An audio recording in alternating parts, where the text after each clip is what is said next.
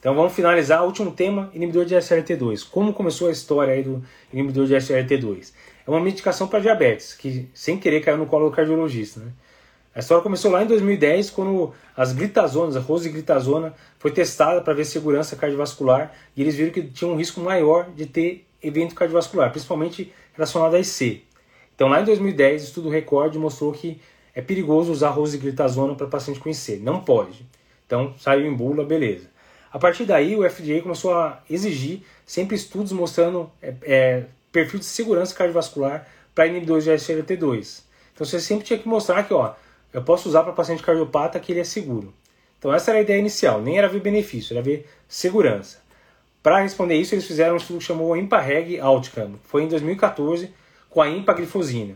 Os dois que a gente tem mais é, disponível aqui no Brasil é empaglifosina e dapaglifosina, para usar em C. Então, esses dois que a gente tem disponível, testaram primeiro a empaglifosina, 10mg uma vez por dia, mais de 7 mil pacientes, por enquanto só com diabetes, e eles viram que não só era seguro usar para pacientes cardiopatas, como diminuiu em 33% a chance do cara internar por IC. Então, sem querer, eles bateram lá no, num benefício que não era esperado, diminuiu 33%. Por quê? O que, que é o inibidor de SGLT2? Né? Ele inibe o cotransportador de sódio-glicose lá no néfron. Então, ele vai fazer excretar mais glicose. Então, é, vai perder aí mais ou menos 6, 7 saquinhos de açúcar lá pelo xixi, vai perder bastante glicose, vai acabar tendo uma diurese osmótica e vai fazer os efeitos benéficos para glicemia. Mas por que, que funcionaria para IC? Será que é só um diurético de luxo, né, como eles comentaram lá no, no, começo? Não, a gente sabe que é muito mais do que um diurético de luxo. Né? A gente teve um monte de benefício a mais nos estudos que a gente viu a seguir. Então o EPAREG basicamente mostrou para gente que é seguro, pode usar tranquilo IC e vale a pena investigar mais a fundo. Essa classe talvez tenha algum benefício. E daí que eles correram atrás de fazer estudo com o paciente com IC, focado. Então o primeiro que saiu foi o DAPA Heart Failure, foi com a DAPA glifosina, também 10mg, a mesma dosagem, uma vez por dia, de um outro laboratório. E daí com a DAPA glifosina, o DAPA Heart Failure não só mostrou redução de hospitalização, como reduziu 18% de mortalidade. Então uma coisa que era uma guerra, todo mundo vinha correndo, tentando mostrar redução de mortalidade. Tinha IECA, beta-blox, pirona, não conseguia mais nada. 20 anos, aí 15 anos sem conseguir nada. Daí, em 2014 saiu o sacubitril valsartana, então já foi revolucionário. E agora os caras conseguem mostrar benefício de mortalidade em cima de tudo isso. Já paciente usando sacubitril valsartana, IECA, BRA, beta-block, spirono, com tudo isso eles mostraram ainda mais benefício de mortalidade. Então foi uma droga que brilhou nos olhos de todo mundo, principalmente nos caras do laboratório, né, que emplacar a droga. Então beleza, mostrou que realmente ele não só é seguro, como é benéfica. E o DAPA Heart Failure, já pensando só no cenário de C, eles tinham metade de pacientes com diabetes e metade sem diabetes. E o resultado foi semelhante. Então, o cara sem diabetes se beneficia da mesma forma. Eu ouço um monte de gente perguntar, mas você vai perder um monte de glicose na urina e você não é diabético, você vai fazer hipoglicemia. Não, não se estresse, o risco de hipoglicemia é muito baixo o corpo entende que você não tem uma glicemia muito alta no sangue e ele não vai ficar perdendo um monte de glicose na urina. O corpo regula isso.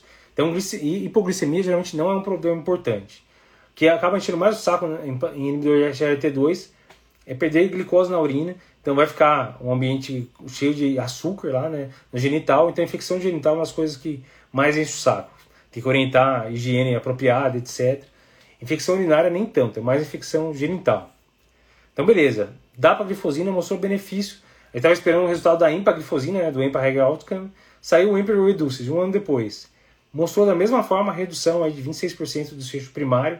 Então, sensacional, mas uma redução de 8% em mortalidade com P não significativo. A princípio, a comunidade científica considerou como um efeito de classe.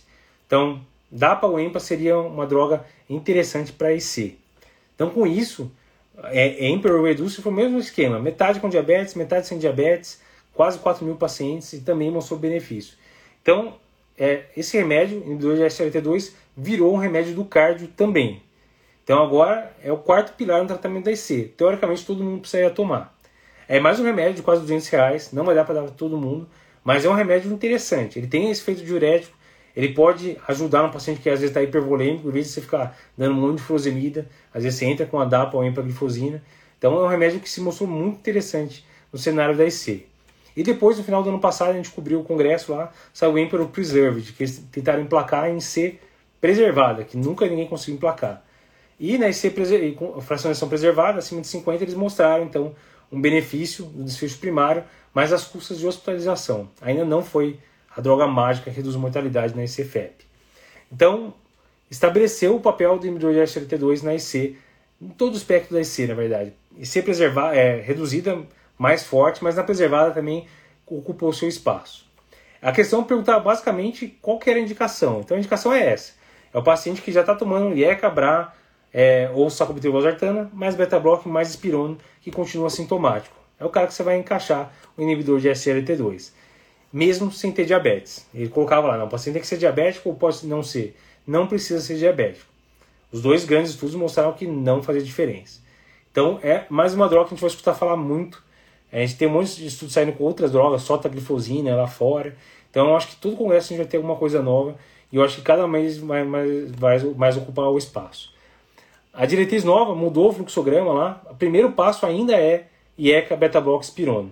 É indicação classe 1. Eles colocam como segundo passo, o cara continua sintomático, aí sim, trocar para o sacubitril/valsartana e ou, daí não fala qual que é melhor, é iniciar um inibidor de SLT2. Então isso vai ter que ser decisão caso a caso. Mas o ideal, o melhor cenário para tratar o paciente com IC com fracionação reduzida seria é, tratar com os quatro pilares. É o que mais teria benefício.